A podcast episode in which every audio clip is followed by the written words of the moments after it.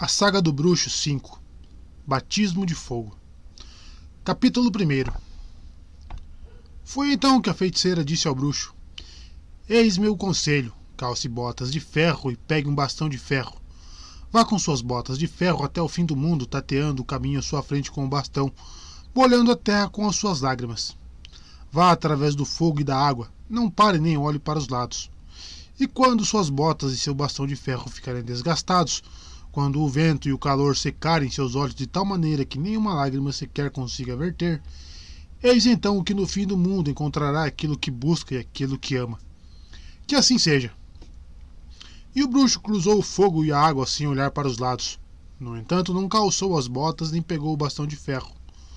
Levou consigo apenas sua espada de bruxo. Não deu ouvidos às palavras da feiticeira. Fez bem, pois ela era má profetisa.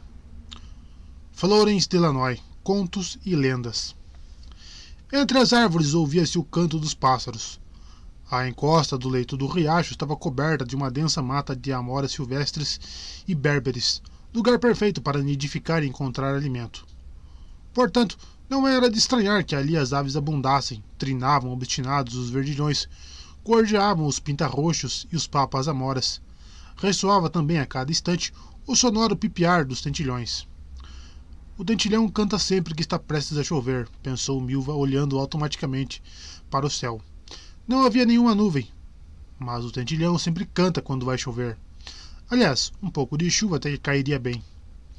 O ponto em frente à entrada do vale era um local propício para a caça. Oferecia grandes chances de capturar boas presas, especialmente ali, em Broquilon, abrigo de muitos animais.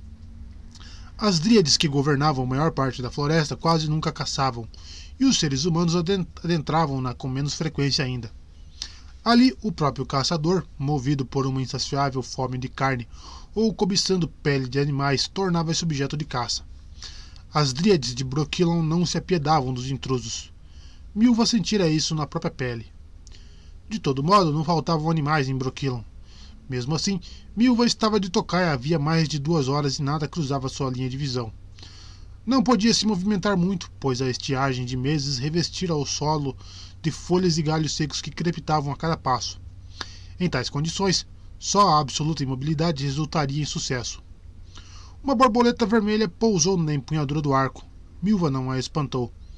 Ao mesmo tempo que observava a maneira como fechava e abria as asas, olhava também para o arco, uma aquisição recente, mas que ainda lhe proporcionava muita alegria. Arqueira por vocação, amava boas armas. Essa que tinha nas mãos era a melhor de todas. Milva tivera muitos arcos na vida. Aprendera a arte de atirar arcos com sim... a arte de atirar com arcos simples feitos de freixo e teixo, mas os trocara pelos modelos recurvos utilizados pelas dríades e pelos elfos. Os arcos dos elfos eram os mais curtos, leves e flexíveis. Graças à composição laminada da maneira e ao uso de tendões de animais, eram também mais eficientes do que os de teixo. Uma flecha disparada de um desses arcos atingia o alvo num instante, em trajetória uniforme, o que eliminava, em grande parte, a possibilidade de ser levada pelo vento. O melhor tipo de tais armas, de quatro dobras, os elfos chamavam de Zefar, pois os nimbos e a empunhadura representavam esse símbolo único. Milva havia usado muitos Zefares por muitos anos, nem imaginava que pudesse existir um arco que o superasse. Certo dia, porém, encontrou um. Isso aconteceu, obviamente, no mercado litorâneo de Cidares, famoso pela grande oferta de mercadorias exóticas e raras, trazida por marinheiros dos rincões mais remotos do mundo e todos os lugares aos quais chegassem galeões e cocas. Sempre que possível, Milva visitava o mercado para ver os arcos ultramarinos. Foi lá que adquiriu o Zefar, que acreditava usaria por muitos anos, reforçado com um chifre de antílope polido oriundo de Zerricânia. Considerava-o perfeito, mas só por um ano, pois depois desse tempo, no mesmo mercado, na loja do mesmo comerciante, encontrou uma verdadeira joia. O arco era originário do extremo norte. Feito de mogno, tinha envergadura de 62 polegadas, empunhadura balanceada com precisão e limbos laminados e achatados, construídos em camadas intercaladas de madeira nobre e de ossos e tendões de baleia cozidos. O que o diferenciava dos outros arcos expostos no mercado eram a estrutura e o preço. E foi justamente o preço que chamou a atenção de Milva. Entretanto, no instante em que colocou a mão no arco e o testou, pagou sem hesitar nem barganhar a quantia pedida pelo comerciante. Eram 400 coroas novigradas. Obviamente, naquele momento não dispunha de valor tão elevado e, para comprá-lo, decidiu sacrificar seu Zefar Zerricano, um fardo de peles de Marta, um medalhão élfico de excelente acabamento e um camafeu de coral incrustado de pérolas de água doce. Não se arrependeu, jamais. O arco era incrivelmente leve e certeiro, apesar de não ser muito longo, cobria com seus limbos de madeira, tendões e ossos uma distância considerável. Provido de corda de linho e veludo, armada em, armada em encaixes dobrados com precisão, atingia com um estiramento de 24 polegadas uma potência de 55 libras. É verdade que havia arcos que chegavam a 80, porém Milva achava isso um exagero. Uma flecha disparada de seu arco de baleia com potência de 55 percorria 200 pés no tempo entre dois batimentos cardíacos. A uma distância de 100 passos, tinha força suficiente para matar num instante não só um cervo, mas também um ser humano sem armadura, atravessando-lhe o corpo. Milva, porém, raramente caçava animais maiores do que um cervo ou seres de armadura pesada. A borboleta. A borboleta voou. Os tentilhões continuavam a cantar na floresta e Milva permanecia parada, sem nenhum alvo à vista. Encostou-se no tronco de um pinheiro e pôs-se e pôs a lembrar, só, pa, só para passar o tempo. Seu primeiro encontro com o bruxo foi em julho, duas semanas depois dos acontecimentos na ilha de Taned, e de a guerra eclodir em Dolwangra. De volta a Broquilon após uma ausência de mais de dez dias, Milva escoltava o que sobrara de um comando escoiatel derrotado em Teméria, durante uma tentativa de invasão do território de Aidirne, já envolto em guerra. Os esquilos queriam juntar-se ao levante organizado pelos elfos em Dolblatana. Não conseguiram, e se não fosse por ela, estariam mortos. No entanto, encontraram Milva um refúgio em Broquilon. Assim que chegou, ela foi informada de que a Glais a aguardava com urgência em Col Serrai. Estranhou um pouco. A Glais era a chefe das curandeiras de Broquilon, e o vale profundo de Col Serrai, cheio de águas quentes e cavernas, um lugar de curas. Mesmo assim, obedeceu, convencida de que se tratava de um elfo em processo de cura que queria entrar em contato com seu comando por meio dela.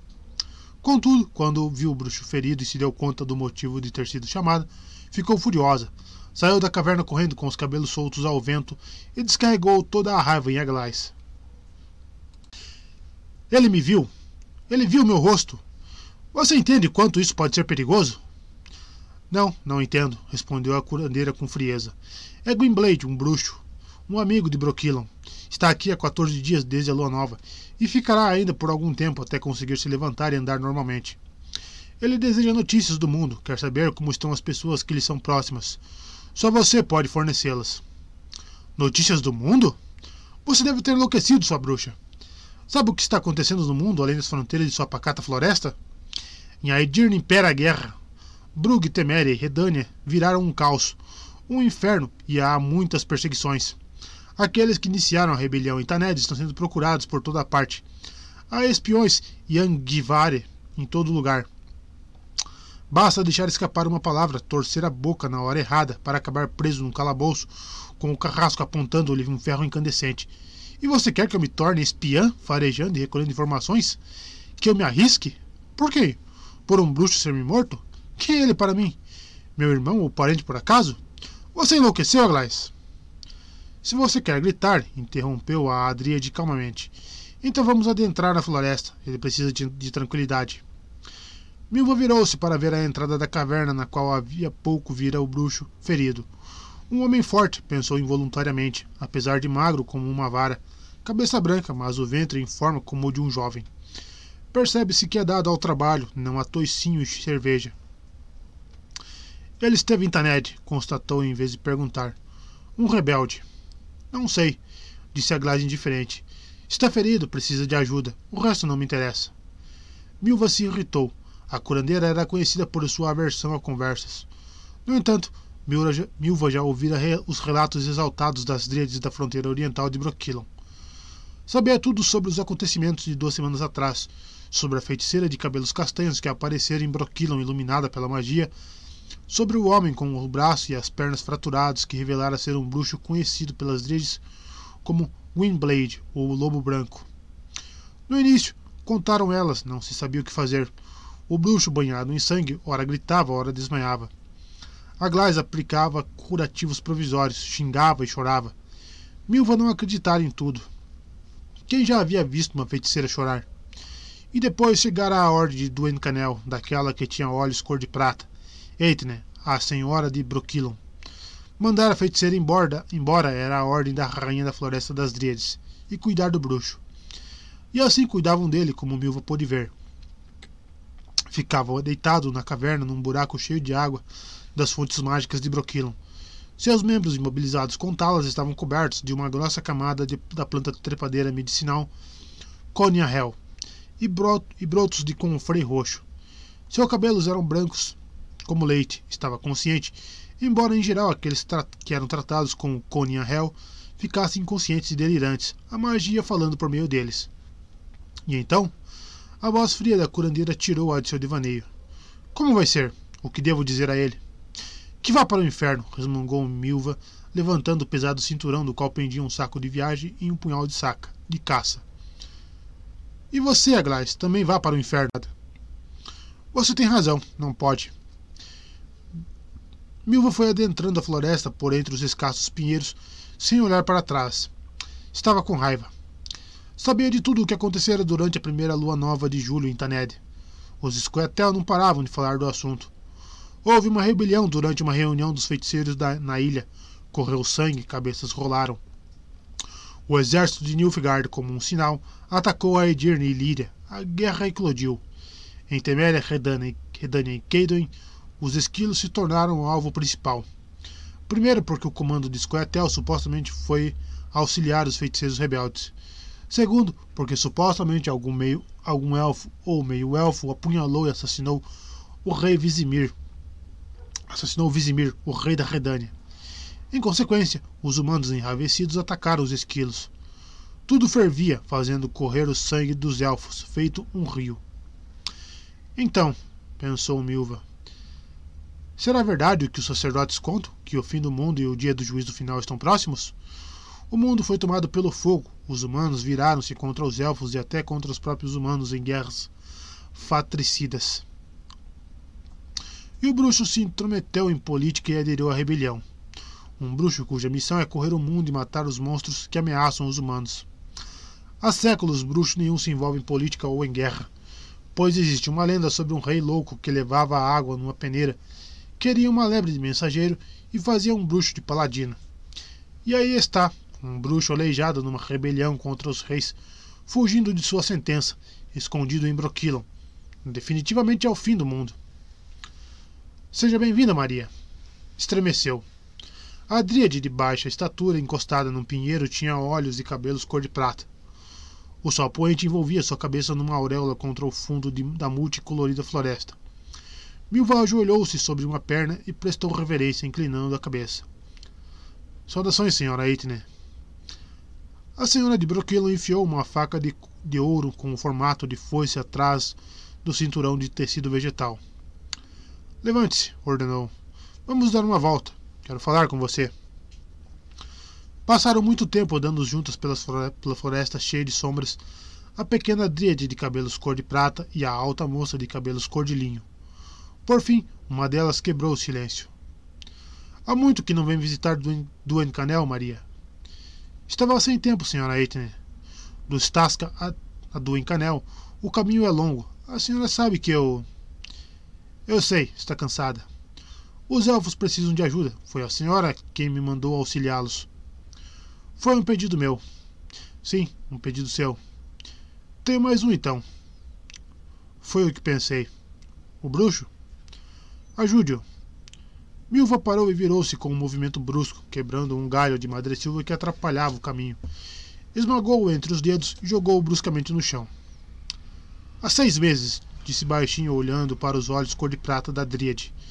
Tenho arriscado minha vida escoltando os elfos desde os comandos derrotados até Broquilon. Depois de descansar e tratarem dos ferimentos, logo os, guio, logo os guio de volta. Isso é pouco? Ainda não fiz o suficiente? A cada lua nova volto para a trilha na noite escura. Chego a temer o sol como se eu fosse um morcego ou um mocho. Ninguém consegue, ninguém conhece melhor as trilhas na floresta do que você. Na floresta não vou saber de nada. O bruxo quer, supostamente, que eu recolha informações que ande entre os humanos. É um rebelde. Os Angivari ficarão, ficam atentos quando ouvem seu nome. Além do mais, não posso aparecer sozinho nas cidades. E se alguém me reconhecer? A lembrança daquilo ainda está viva, aquele sangue ainda não secou. Muito sangue foi derramado naquele tempo, senhora Eitner. Não foi pouco. Os olhos cor de prata da velha Dríade estavam ausentes, frios, inescrutáveis. Não foi pouco, é verdade. Se me reconhecerem, vão me empalar. Você é prudente, é cautelosa e consegue manter-se alerta. Para recolher as informações que o bruxo pede, eu teria de deixar a prudência de lado. É preciso perguntar e mostrar curiosidade é perigoso. Se eles me pegarem. Você tem contatos. Vão me torturar, vão me matar ou vão me deixar apodrecer em Drakenborg. Você tem uma dívida comigo. Milva virou a cabeça e mordeu o beiço. Tenho sim, respondeu com amargura. Não me esqueci disso. Fechou os olhos. De repente ficou com o rosto contraído, os lábios trêmulos, a mandíbula tensa. Sob as pálpebras surgiu a lembrança daquela noite com o, com o brilho pálido e assombroso da lua. Num instante sentiu de novo a dor no tornozelo, preso por um cinto de couro na emboscada, assim como a dor nas articulações dilaceradas pelos violentos puxões. Os ouvidos foram sendo tomados pelo farfalhar das folhas provocado pela súbita movimentação de vai e vem da árvore. Gritos, gemidos, uma luta selvagem, louca e assustada, seguida do horrível sentimento de medo que a invadiu quando se deu conta de que não conseguiria se libertar. Gritos e pavor, a corda estalando, as sombras flutuando, o chão distorcido, fora do normal, invertido, o céu invertido, as árvores com as copas invertidas, dor, sangue pulsando nas têmporas, e de madrugada, as dríades formando um círculo como uma guirlanda. Um riso prateado distante, um fantoche pendurado numa corda. Balance, balance, Marianete, com a cabecinha para baixo.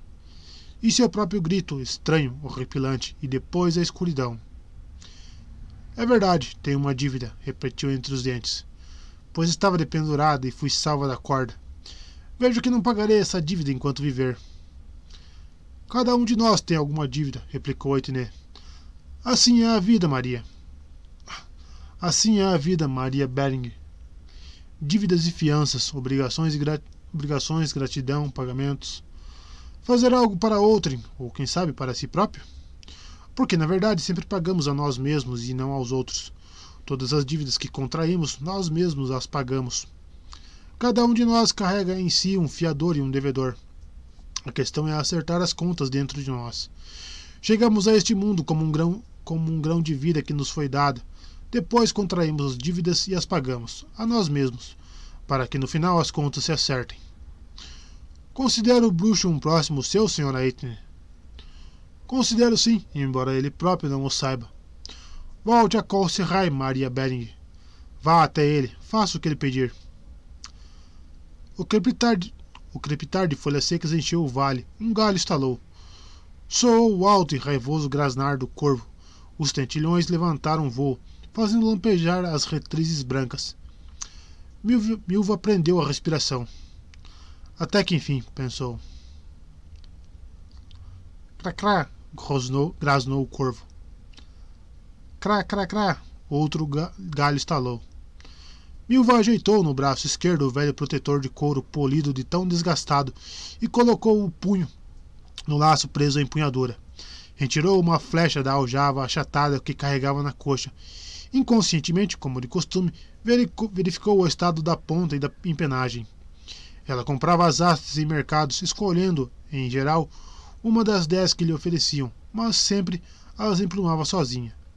A maioria das flechas prontas disponíveis tinha as remiges demasiado curtas, montadas em linha reta na haste, enquanto Milva usava apenas flechas empenadas helicoidalmente, com as remiges acima de cinco polegadas.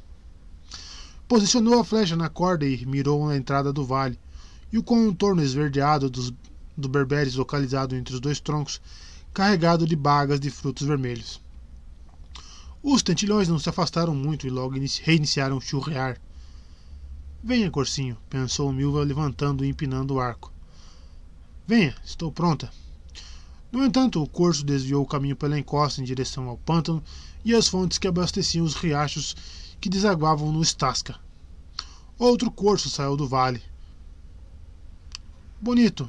Devia pesar por volta de 15 quilos. Devia pesar por volta de 20 quilos. Levantou a cabeça, mexeu as orelhas, virou-se para os arbustos, arrancou algumas folhas. Estava bem posicionado, de costas.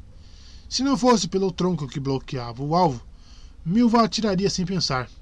Se acertasse a barriga, a ponta da flecha atravessaria o corpo e atingiria o coração, o fígado e os pulmões.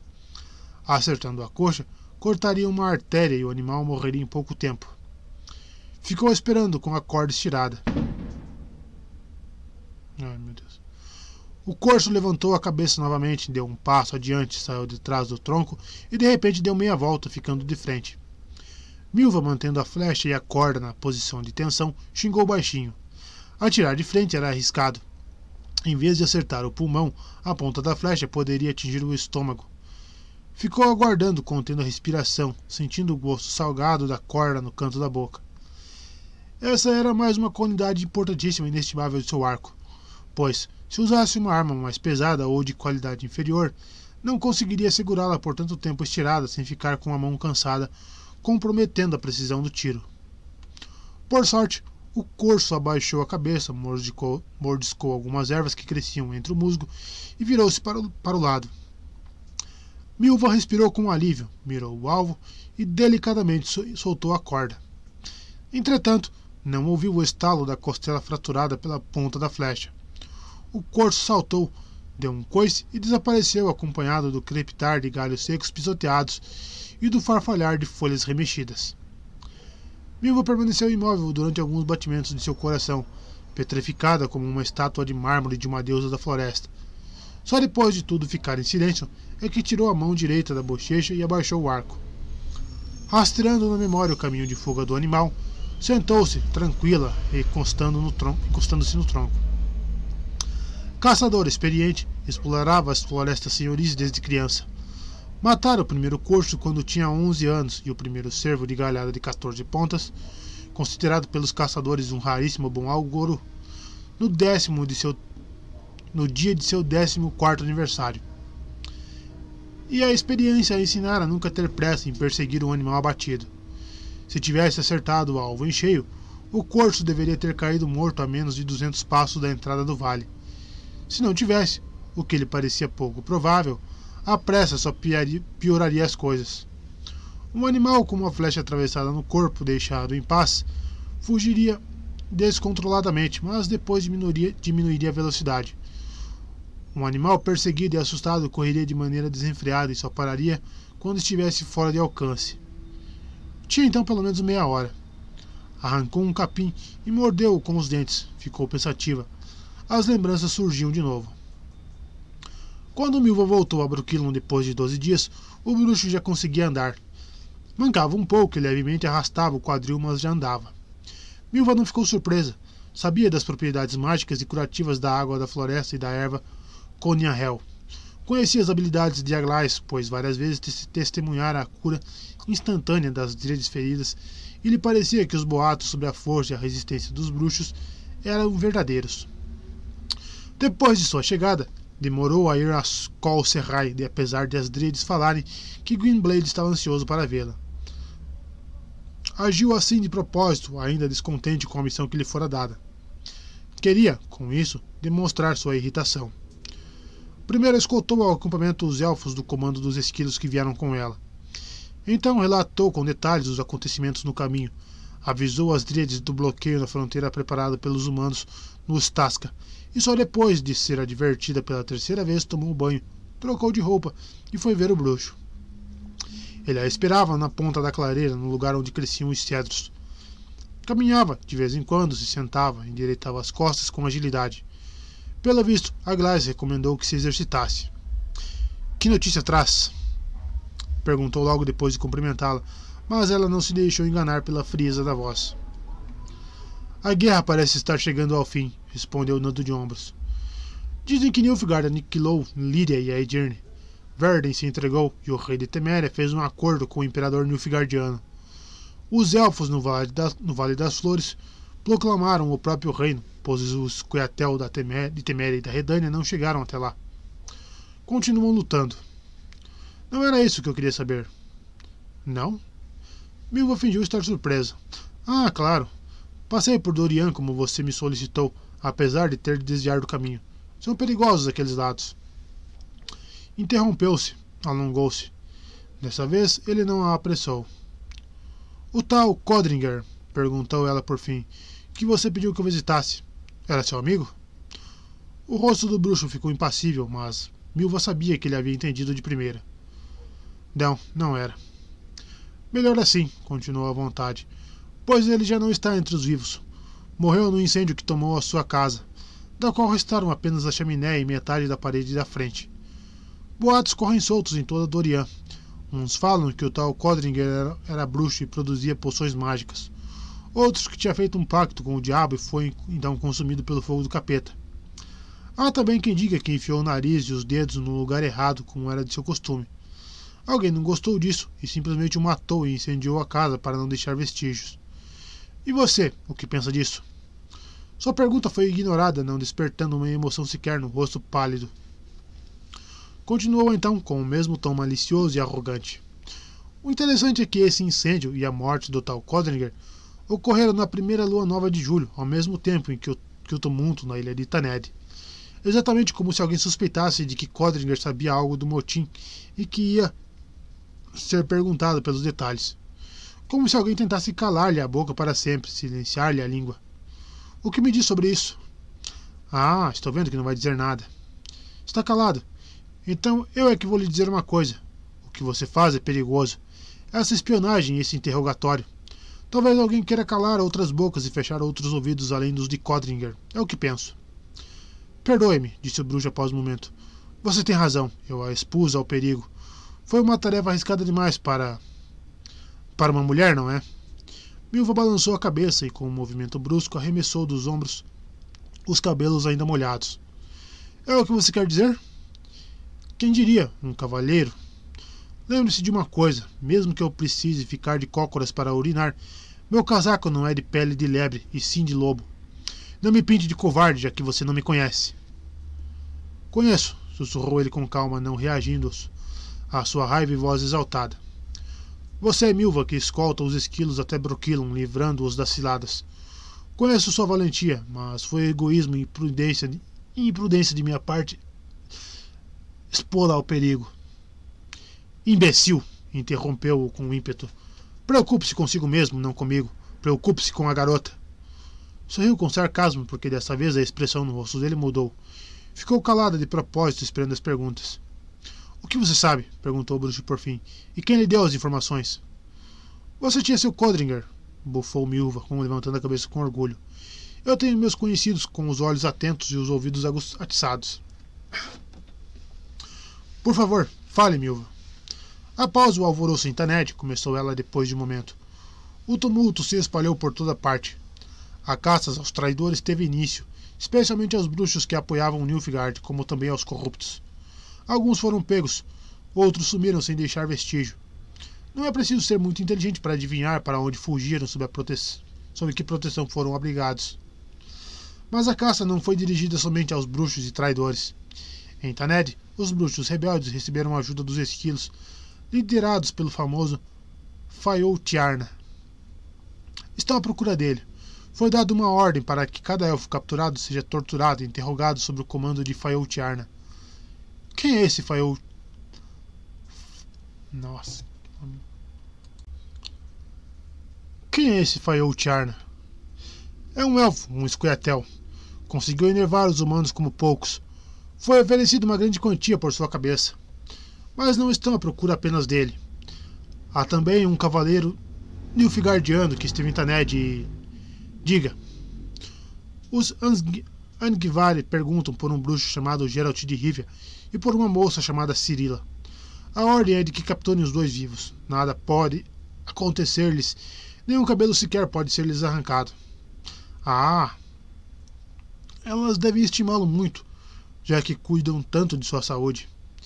Interrompeu-se ao ver a expressão no rosto do bruxo, que de repente perdeu toda a calma sobre-humana. Entendeu que, por mais que tentasse, não conseguiria assustá-lo. Pelo menos, não quando se tratava de temer pela própria pele. Para sua surpresa, sentiu-se envergonhada. Bem, quanto à perseguição, não vale nem o seu menor esforço, disse com mais delicadeza, porém ainda com um traço de sarcasmo nos lábios. Você está inseguro em Broquilon. Aliás, não conseguiram capturar a garota viva também. Quando cavaram nos escombros daquela torre mágica que desabou Taned. O que você tem? Hein? O bruxo cambaleou, apoiou-se no cedro, sentou-se com dificuldade ao pé do tronco. Milva se afastou, assustada com a palidez que subitamente lhe cobriu o rosto. Agalais! Circe! Falve! Venham cá, rápido! Droga, parece que vai morrer. Ei, você! De repente, Milva entendeu. Não encontraram nada nos escombros? gritou, sentindo que empalidecia também. Nada, mesmo que tenham verificado todas as pedras jogados feitiços, não encontraram nada. Limpou o suor da testa e deteve um com um gesto as dreads que chegavam para ajudá-la. Apoiou as mãos nos ombros do bruxo, ainda sentado, e deu-lhe o rosto pálido. Você me entendeu mal, disse rapidamente, sem nexos, tendo dificuldade em escolher as palavras entre as inúmeras que lhe surgiam na cabeça. Só queria dizer que você me entendeu mal, porque eu. Como poderia saber que você. Não era essa a minha vontade. Só queria dizer que a garota. Que não vou encontrá-la porque ela sumiu como aqueles bruxos. Perdoe-me. O bruxo não respondeu, olhava para o lado. Muito longo silêncio. Quando a lua começar a minguar e as noites se tornarem um pouco mais escuras, devo voltar em dez dias, talvez antes, logo depois de Lamas, nos primeiros dias de agosto. Não se aflija, vou, morrer, vou mover céus e terra para conseguir as informações. Se alguém souber algo sobre a moça, você também saberá. Obrigado, Milva. Vejo em dez dias, Wimblade. Sou Geralt, o bruxo estendeu. Sou Maria Bering. Com um aceno de cabeça e uma leve sombra de sorriso, ele agradeceu a sinceridade. Ela sabia que o bruxo a havia reconhecido. Tenha cuidado, por favor. Preste atenção a quem você pergunta. Não se preocupe comigo. Você confia em seus informantes? Não confio em, não confio em ninguém. O bruxo está entre as o bruxo entre as dríades em Broquilon. Suspeitei que estivesse lá. Dijkstra cruzou os braços sobre o peito. Que bom que essa informação se confirmou.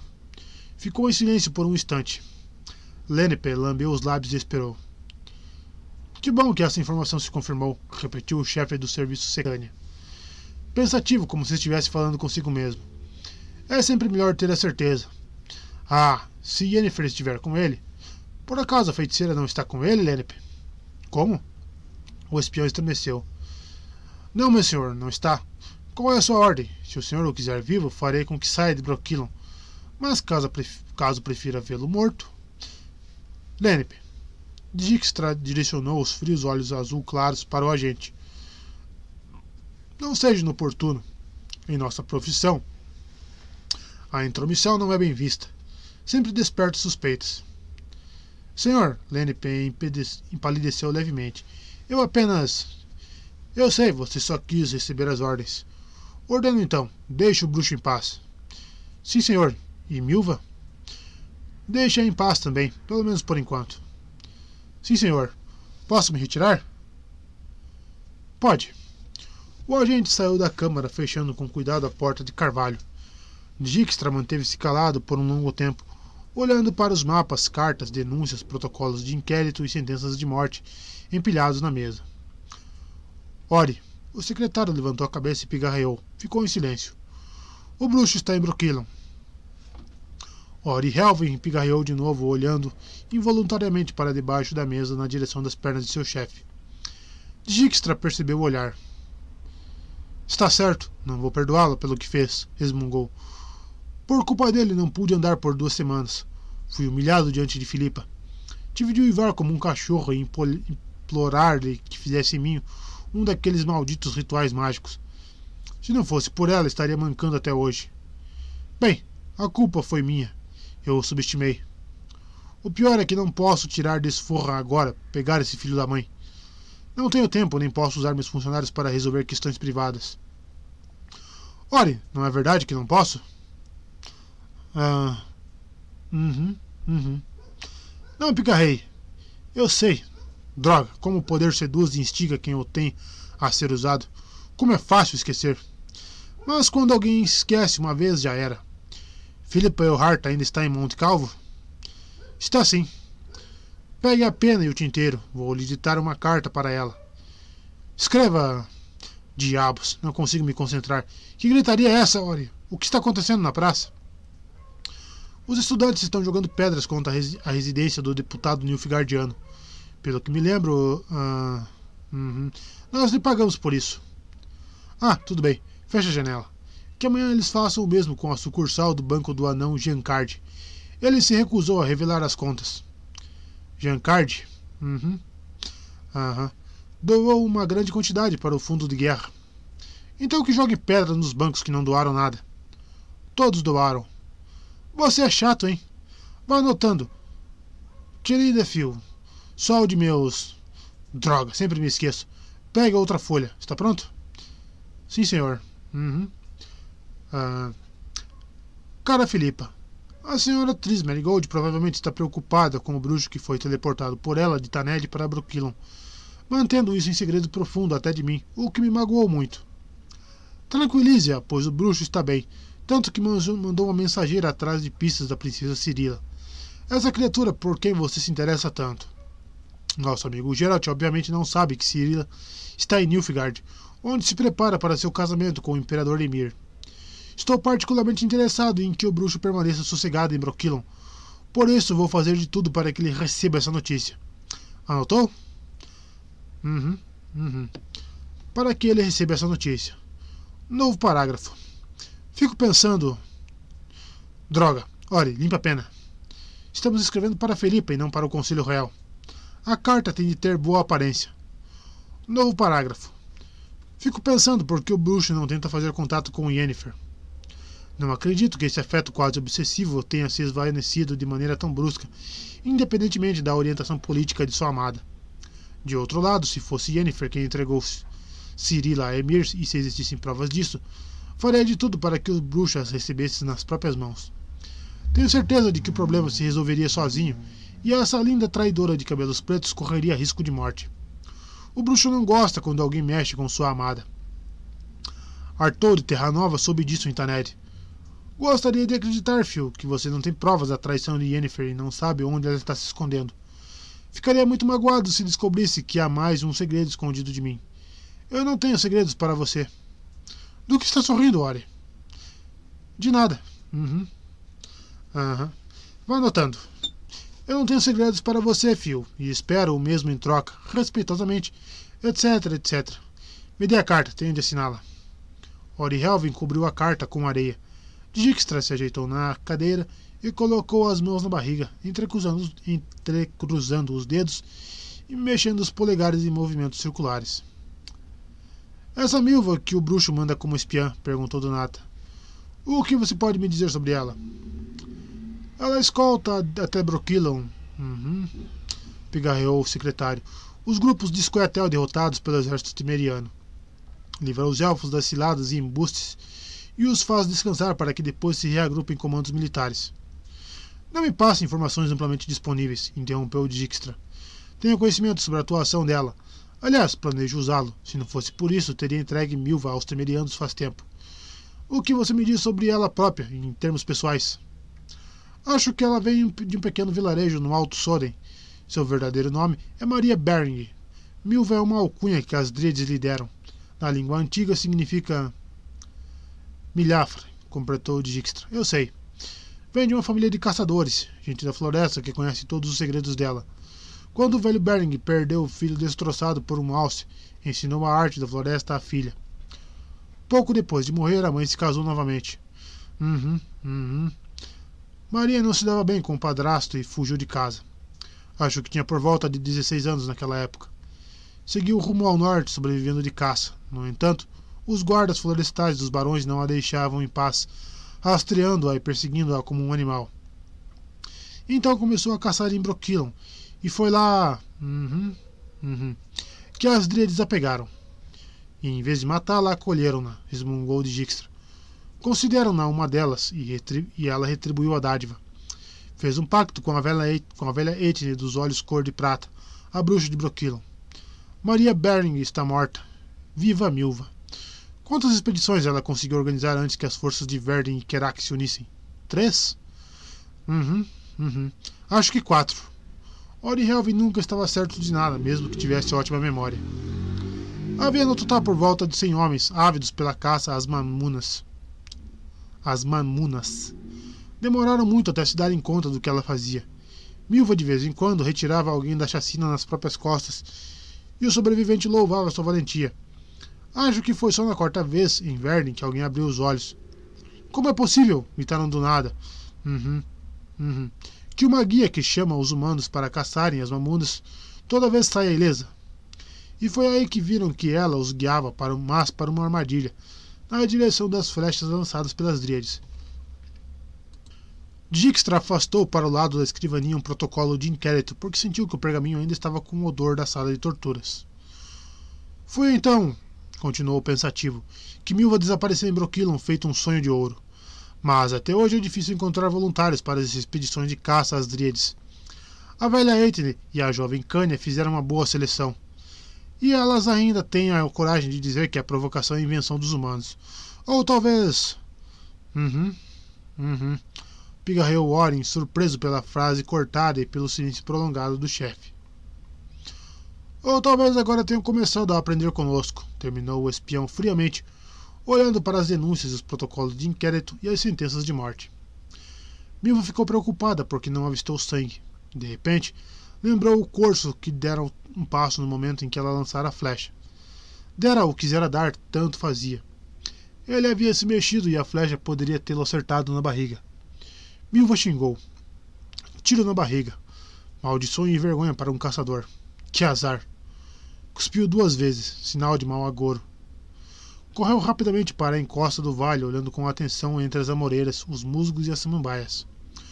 Procurava a flecha, com quatro lâminas tão afiadas que cortavam os pelos do antebraço, lançada de uma distância de 50 passos, era impossível não ter atravessado o corpo do corso. Enxergou a flecha, foi até ela e respirou com alívio. Cuspiu três vezes, feliz com a sorte. Não deveria ter se preocupado, fora melhor do que havia pensado. A flecha não estava envolvida pelo conteúdo pegajoso e fedido do estômago. Não tinha vestígios da substância rosa e espumante dos pulmões. A haste estava coberta de sangue vermelho escuro intenso. A ponta da flecha atravessara o coração. Milva não precisaria rastejar, rastejar nem se deslocar furtivamente. Não a esperava uma longa marcha à procura do rastro de, um, de sangue deixado pelo corso, que sem dúvida estava morto em algum ponto da mata, a menos de cem passos da clareira, no lugar onde o sangue o indicasse. Sabia que o animal, atingido no coração depois de alguns saltos, começara a sangrar e ela o encontraria com facilidade. Depois de dez passos, achou o rastro e seguiu-o, novamente tomado por pensamentos e lembranças. Cumpriu a palavra dada ao bruxo, voltou a Broquilon antes mesmo do prazo prometido, cinco dias depois da festa da colheita, cinco dias depois da lua nova, que para os humanos dava início ao mês de agosto e para os elfos aos lamas, o sétimo e penúltimo Savaed do ano. Atravessou o Staska ao alvorecer ela e cinco elfos. O comando que escoltava contava, a princípio, nove cavaleiros. No entanto, os soldados de Brugge seguiram seus passos o tempo todo e, aproximadamente a oito milhas do rio, os cercaram, só desistindo da investida, quando se aproximaram do Stasca e viram Broquilon surgir na margem direita através da bruma da alvorada. Os soldados tinham medo de Broquilon. Foi justamente isso que os salvou. Cruzaram o rio esgotados e feridos, mas nem todos. Milva trazia notícias para o bruxo, mas achava que ele estava ainda em Col Serrai. Planejava visitá-lo só por volta do meio-dia, depois de repousar o suficiente. Ficou surpresa quando Greenblade surgiu da névoa como um fantasma. Sem pronunciar uma palavra sequer, ele se sentou ao seu lado, observando-a montar o leito sobre, com uma manta sobre uma pilha de galhos. Você está apressado, disse ela com sarcasmo. Bruxo, estou esgotada. Passei o dia e a noite na cela, não estou sentindo as ancas. Fiquei encharcado até os ossos, pois de madrugada, feito lobos, tivemos de atravessar a mata que cresce na margem do rio. Por favor, diga-me, você descobriu alguma coisa? Descobri sim, Milva resfolegou enquanto desamarrava e tirava os sapatos ensopados. E sem dificuldade, pois o assunto está no ar. Você não me falou que essa sua garota é uma pessoa tão distinta. Pensei que fosse apenas uma enteada, uma coitadinha, uma órfã desprivilegiada pelo destino. E aí está, uma princesa sintrense. Ah, será que você também é um príncipe disfarçado? Conte-me, por favor. Os reis não vão conseguir apanhá-la, pois essa sua Cirila, pelo que parece, fugiu de Taned direto para Nilfgaard, provavelmente com aqueles trai feiticeiros traidores. Em Nilfgaard, o imperador Emir a recebeu com pompa. E sabe o que mais? Parece que está pensando em se casar com ela. Mas agora me deixe descansar. Se quiser, conversaremos depois de eu dormir um pouco. O bruxo ficou em silêncio. Milva estendeu as ataduras molhadas em um galho bifurcado para que o sol nascente a secasse e puxou com força a fivela do cinto. Quero tirar a roupa, resmungou. O que você ainda está fazendo aqui?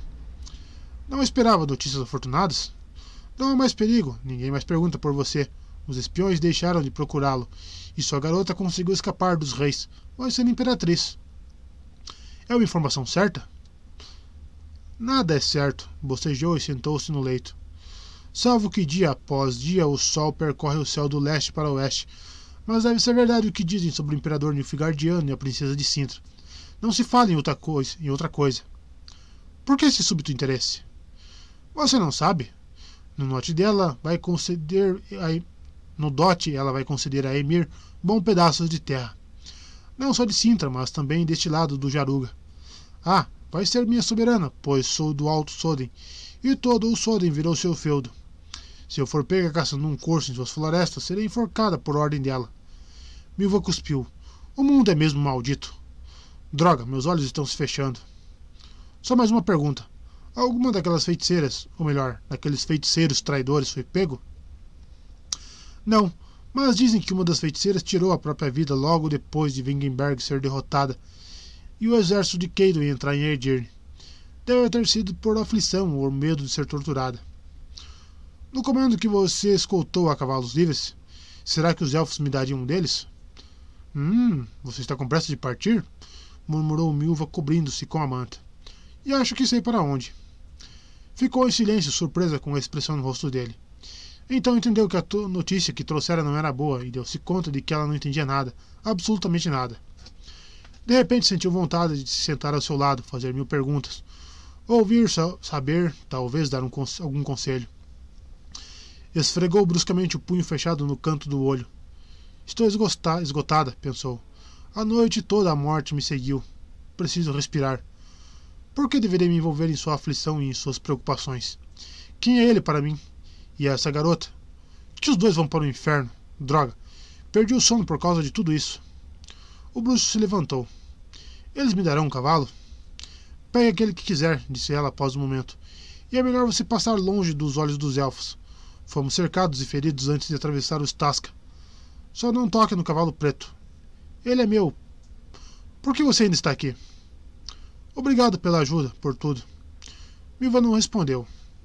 Tenho uma dívida com você. Como vou pagá-la? Como? Indo embora daqui, gritou ela, apoiando-se nos cotovelos e puxando a manta com força. Eu. Eu preciso dormir. Pegue o cavalo e vá para Nilfgaard, para o inferno, para o capeta, tanto faz para mim. Vá embora, deixe-me em paz. Vou pagar minha dívida, disse o bruxo com voz baixa. Não vou me esquecer. Talvez um dia você precise de ajuda, de apoio, de um ombro amigo. Quando isso acontecer, grite, grite para a noite e eu virei. O corso estava na ponta da encosta, coberta de samambaias e porosa de tantas fontes que desaguavam lá. Seus olhos brilhavam voltados para o céu. Milva viu carrapatos enormes enfiando-se em sua barriga cor de palha clara. Vocês vão ter de procurar outro sangue, bichinhos, bichos nojentos, murmurou, arregaçando as mangas e pegando a faca.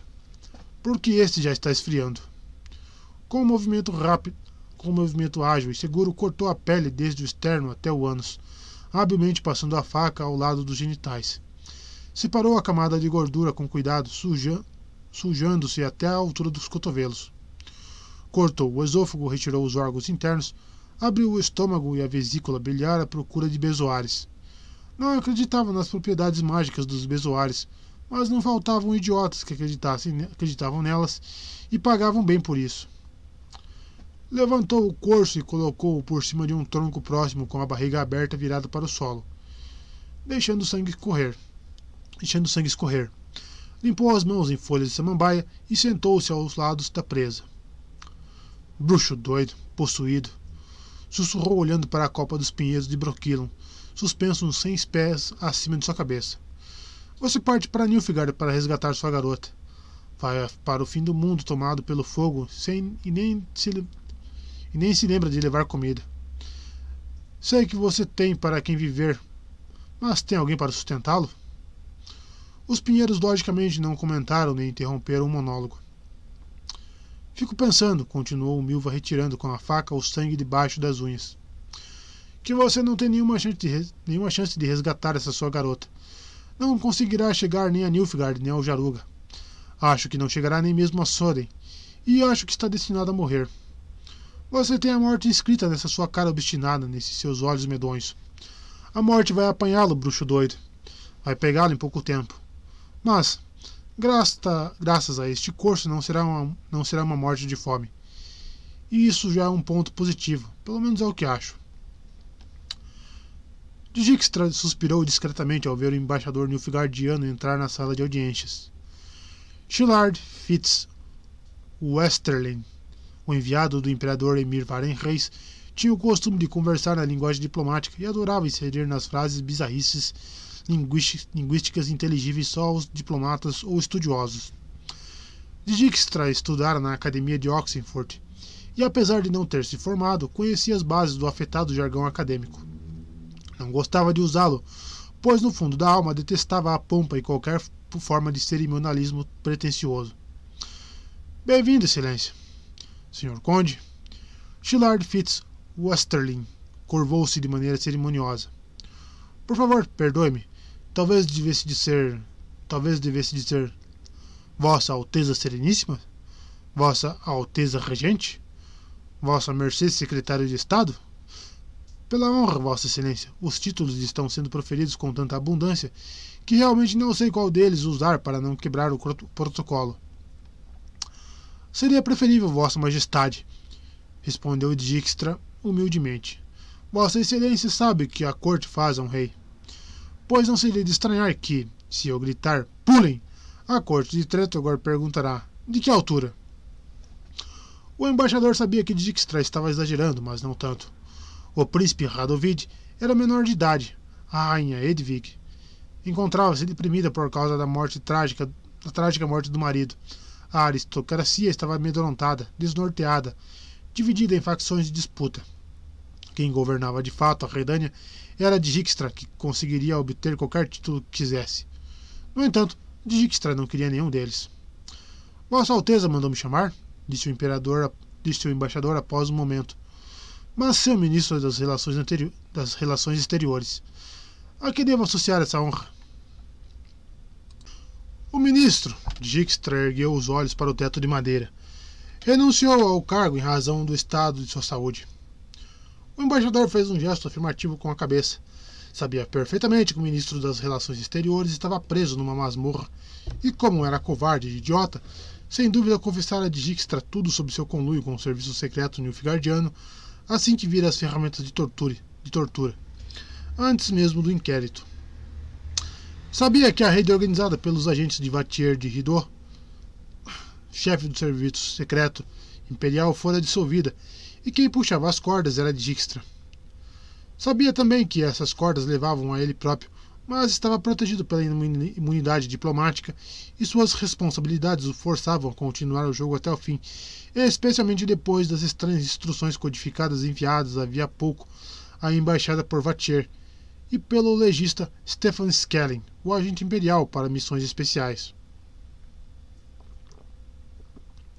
Já que o sucessor ainda não foi nomeado, continuou Dijkstra, cabe a mim a ingrata tarefa de informar de que Sua Excelência foi considerado persona não grata no reino da Redânia.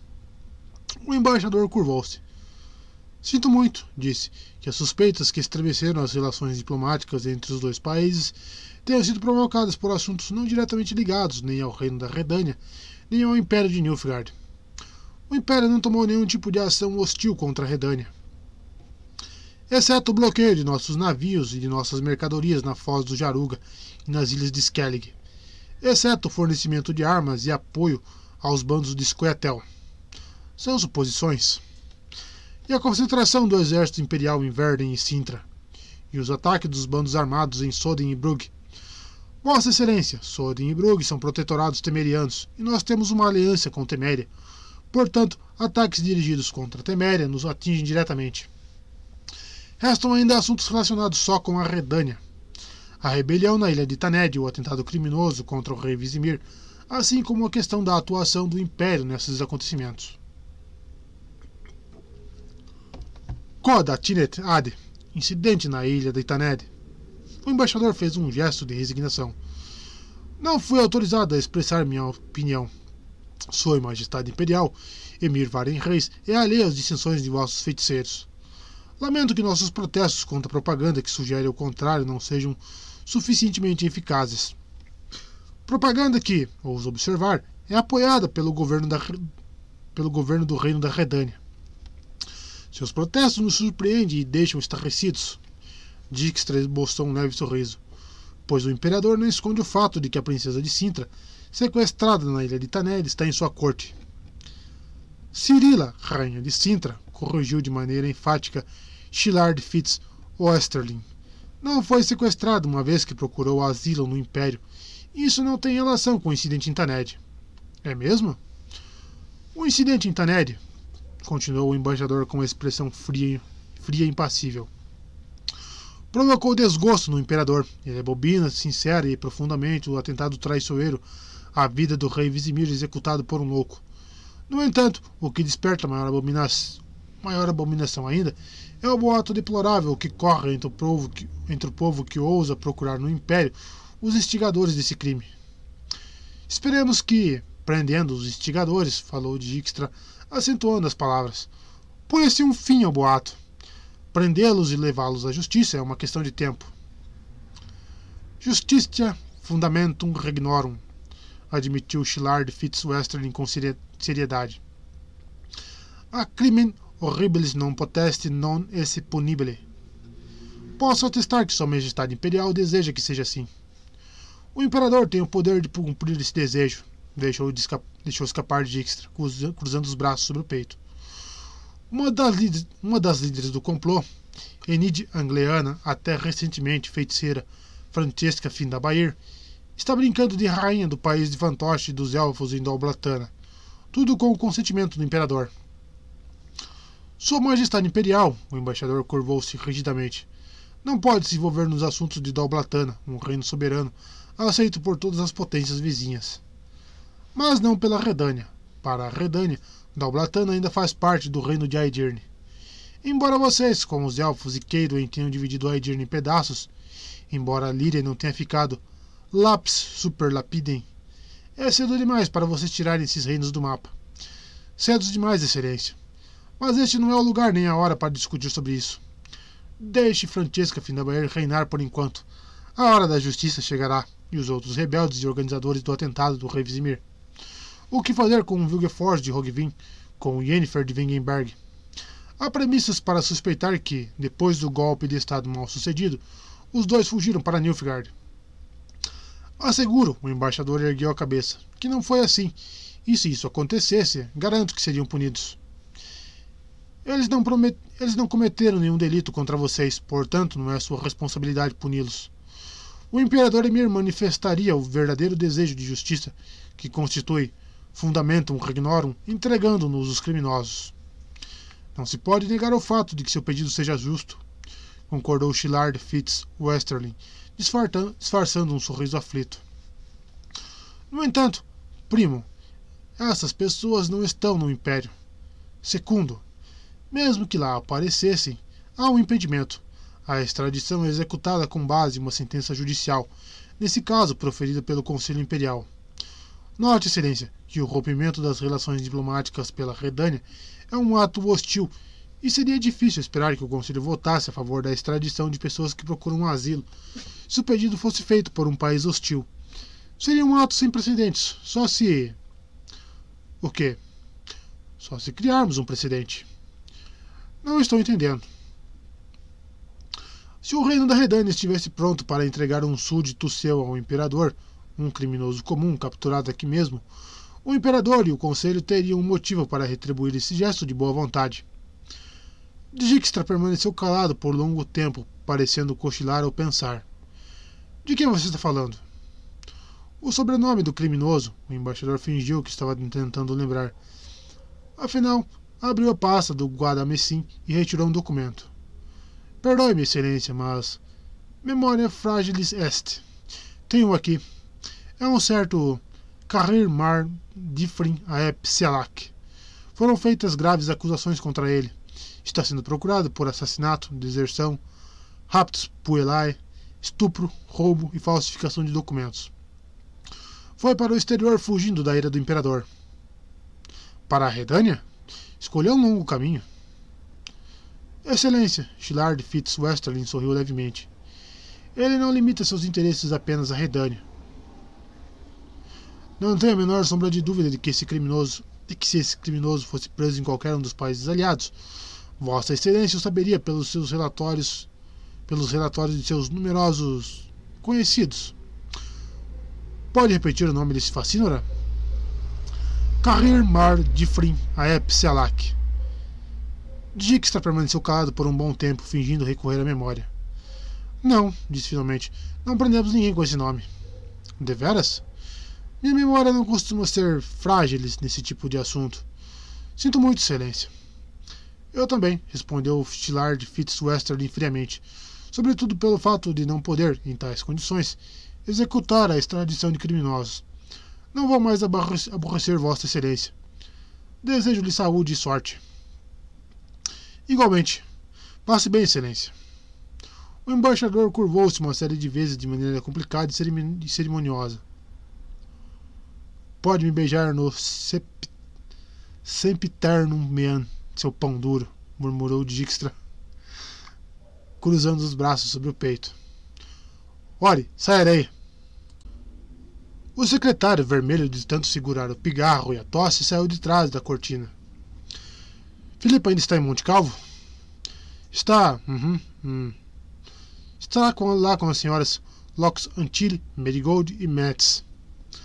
Daqui a um ou dois dias a guerra pode eclodir. A qualquer momento a fronteira do Jaruga vai ser tomada pelo fogo. E elas se fecharam em um castelo abandonado. Pegue a pena e escreva. Querida Fio. Droga. Escrevi cara Felipa. Muito bem, continue. Talvez você fique interessado em saber que aquele palhaço de alma emplumado, desaparecido de Tanelli de maneira tão misteriosa quando aparecera por lá, chama-se Carrer Mor Diffrin e é filho do senescal Sialak. Não somos os únicos à procura desse ser bizarro. Aparentemente também estão atrás dele o serviço de Vatier de Ridot e os homens daquele filho da puta. A senhora Filipa hum, hum, não gosta de palavras desse tipo. escrevi daquele canalha. Pode ser daquele canalha Stefan Skelling. Você e eu sabemos, querida Phil, que o serviço secreto de Emir está à procura só daqueles agentes e emissários dos quais Emir prometeu se vingar. Daqueles que, em vez de cumprir as ordens ou morrer, traíram e desobedeceram. As coisas parecem bastante esquisitas, pois tínhamos certeza de que as ordens desse tal Carrir eram de prender a princesa Cirila e levá-la para Nilfgaard. Novo parágrafo. Esse assunto tem despertado em mim suspeitas estranhas, embora plausíveis, assim como teorias surpreendentes, mas não desprovidas de sentido. Gostaria de abordá-las com você a sós, respeitosamente, etc, etc. Milva seguiu diretamente para o sul, primeiro ao longo dos Tasca, por queimados, e depois de cruzar o rio pelos barrancos úmidos cobertos por um fofíssimo tapete de musgo verde-limão. Imaginava que o bruxo, não conhecendo o terreno tão bem quanto ela, não se arriscaria a atravessar para o lado dos humanos. Cortando a curva do rio virada em direção a Broquilon, poderia alcançá-lo nas redondezas da cascata de Cian 3 e então, deslocando-se rapidamente sem, e sem parar, ultrapassá-lo. Os tentilhões não erravam quando cantavam. No sul, o céu começou a escurecer. O ar ficou espesso e pesado. Os mosquitos e as mutucas se tornaram insistentes e implicantes. Quando entrou na mata ciliar, onde cresciam aveleiras cheias de frutos ainda verdes e a cáscara sagrada nua em seu negror, sentiu a presença de alguém. Não ouviu, apenas sentiu. Sabia que eram elfos. Deteve o cavalo para que os arqueiros escondidos na mata pudessem olhar bem para ela. Segurou a respiração com a esperança de que não se precipitassem. Uma mosca zumbiu so zumbia sobre o corso estendido na garupa do cavalo. O farfalhar de elfas, um assobio baixinho. Um assobio baixinho. Milva subiu em resposta. Os escoetel saíram da mata feito fantasmas. Foi quando Milva pôde respirar normalmente. Conhecia-os. Pertenciam ao comando de Cognac de Hell. Rael, disse, disse, descendo do cavalo. Queres vá? Ness, respondeu secamente o elfo, cujo nome ela não lembrava. Caen. Havia outros acampados ali perto na clareira. Eram aproximadamente trinta elfos, mais do que do comando de, mais do que no comando de Koinak. Milva ficou surpresa. Nos últimos tempos, os destacamentos de esquilos tendiam a diminuir, não a crescer. E os comandos com os quais ela tiveram contato eram grupos de maltrapilhos ensanguentados e febris que mal se sustentavam nas celas e quase não se mantinham em pé. Esse comando, porém, era diferente. Seade, Koinak, cumprimentou ela o comandante que se aproximava. Seade Mil, Sorká. Sorká, irmãzinha? Era assim que a chamavam aqueles com quem mantinha amizade quando queriam expressar respeito e simpatia, sem contar que eles tinham vivido muitos invernos a mais do que ela, muito mesmos. No início, para os elfos, ela era apenas uma Doine, uma humana. Depois, já, já, quando já os ajudava com regularidade, passaram a chamá-la de Aen Wedbiana, a moça da floresta, e mais tarde conhecendo a melhor de Milva ou Milhafra. Seu verdadeiro nome que ela revelava só aos mais próximos, atribuindo gestos semelhantes, não lhes caía bem. Pronunciavam no meária, fazendo uma leve careta como se a língua houvesse associações poucos agradáveis, e automaticamente começaram a usar a forma Sorka. Para onde vão? Milva olhou com mais atenção, mas não viu feridos nem doentes. Para a oitava milha? Para, para a oitava milha? Para Brooklyn? Não, desistiu de fazer mais perguntas. Conhecia-os bem. Olhar apenas algumas vezes para os rostos imóveis concentrados, observar a calma exagerada e ostensiva que arrumavam o equipamento e as armas, mirar uma única vez o abismo nos olhos profundos era o suficiente. Sabia que se preparavam para a luta. No sul o tempo fechava ainda mais. E para onde você vai, Sorká? perguntou Cognac depois de uma olhada para o corpo estendido no cavalo e soltou um leve sorriso. Para o sul, respondeu friamente para desfazer o engano. Rumo a Scott. O elfo deixou de sorrir. Pela margem dos humanos? Pelo menos até Sen 3, deu de ombros indiferente. Na altura das cascatas, com certeza voltarei para o lado de Brooklyn, porque. Virou-se ao ouvir o relincho. Outros escoetel se juntavam ao comando já impressionantemente numeroso. Milva conhecia melhor ainda os que chegavam. Ciara! exclamou, não escondendo o espanto. Toruviel, o que estão fazendo aqui? Mal os levei até Broquilo e vocês já. Escreaça, Sorká. Ciaran Aep de Arbe, sério. Disse Ciaran Aep de Arbe, sério. A atadura que cobria sua cabeça estava ensanguentada. Tem de ser assim, repetiu Toruviel enquanto desmontava com cuidado para não machucar o braço preso em uma tipóia. Recebemos notícias. Não podemos permanecer em Brooklyn enquanto todos os arcos disponíveis são necessários. Se eu soubesse, amoou-se, não teria me esforçado tanto por vocês. Não teria me arriscado na travessia do rio. As notícias chegaram ontem à noite, explicou Toruvial baixinho. Não poderíamos. Não podemos, numa hora dessas, deixar nossos companheiros de armas. Não podemos. Entenda, Sorká. O céu escurecia cada vez mais. Dessa vez, Milva ouviu claramente um trovão à distância. Não vá para o sul, Sarkar, aconselhou Cognac de Hell. Uma tempestade se aproxima. O que uma tempestade pode me. Interrompeu-se, olhando para ele com mais atenção. Ah, então foram essas. Então essas foram as notícias que receberam. Nilfgaard, não é? Estão atravessando o Jarug em Soden? Vão atracar Brugge?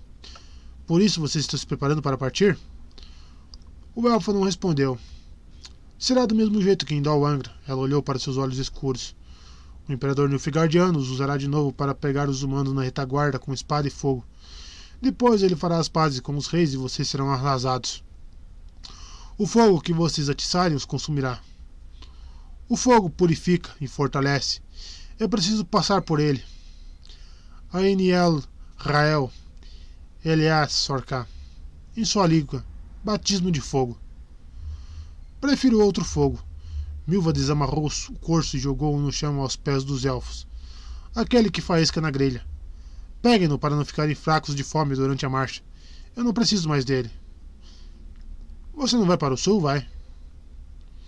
Vou sim. Vou, pensou. E depressa. Preciso avisar o tolo do bruxo, alertá-lo sobre a confusão que está se metendo. Tenho de fazê-lo retornar. Não vá, Sarkar. Deixe-me em paz, Coinhac. Uma tempestade se aproxima, repetiu o elfo. Vem uma grande tormenta e um grande fogo. Refugie-se em Broquilon, irmãzinha. Não vá para o sul. Você já fez o suficiente por nós. Não precisa fazer mais nada. Nós é que precisamos. Ested. Escreaça. Nossa hora chegou. Adeus. O ar estava espesso e pesado. O encanto por teleprojeção era complicado. Elas tiveram de fazê-los juntas, unindo as mãos e os pensamentos. Mesmo assim, foi necessário um esforço sobrenatural, porque a distância também não era pequena. As pálpebras fechadas de Philippa Earhart tremiam. Tris Marigold ofegava, a testa alta de Keira Metz estava coberta de, de, gotas de suor. Só no rosto de Margarita Locks Antille não havia sinal de cansaço. De repente, a câmara mal iluminada ficou muito clara e um mosaico de lampejos cobriu o escuro revestimento de madeira das paredes. Uma bola de brilho leitoso flutuava sobre a mesa redonda. Philippa Earhart proferiu as últimas palavras do encanto e a bola pousou na frente dela. Em uma das doze cadeiras posicionadas ao redor da mesa, a projeção de um vulto apareceu dentro da bola. A imagem tremia, a projeção era instável, mas ganhava nitidez rapidamente. Droga! Murmurou Keira, limpando a testa. E Nilfgaard não conhecem Glamari ou feitiço de beleza? Pelo visto não, declarou Tris pelo canto da boca. Parece que nunca ouviram falar de moda também. Nem de maquiagem, disse Filipa baixinho. Mas agora, quietinhas, meninas, e não fiquem olhando para ela. Precisamos estabilizar mais a projeção e cumprimentar nossa convidada. Fortaleça-me, Rita. Margarita Locke repetiu a fórmula do encanto e o gesto de Felipa.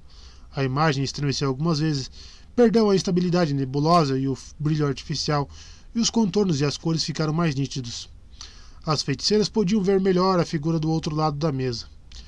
Tris mordeu os lábios e piscou para aquele significativamente. A mulher da projeção tinha, tinha rosto pálido de tez feia, olhos vagos sem expressão, lábios finos sem cor e nariz levemente adunco. Usava um estranho chapéu cilíndrico um tanto amassado e sob sua borda estiravam-se cabelos escuros, os quais faltava frescor.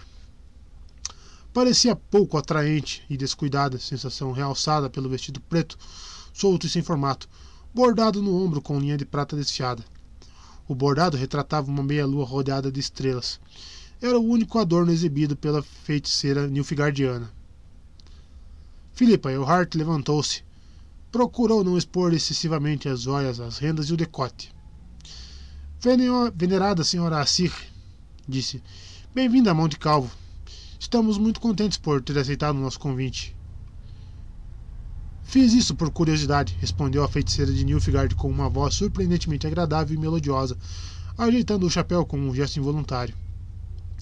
Tinha mãos finas com manchas amarelas, unhas quebradas e irregulares, evidentemente roídas. Só por curiosidade, repetiu, cujas consequências podem ser catastróficas para mim. Gostaria de perder um esclarecimento. Vou passar a ele imediatamente. Filipe assinou com a cabeça, dando sinal a outras feiticeiras.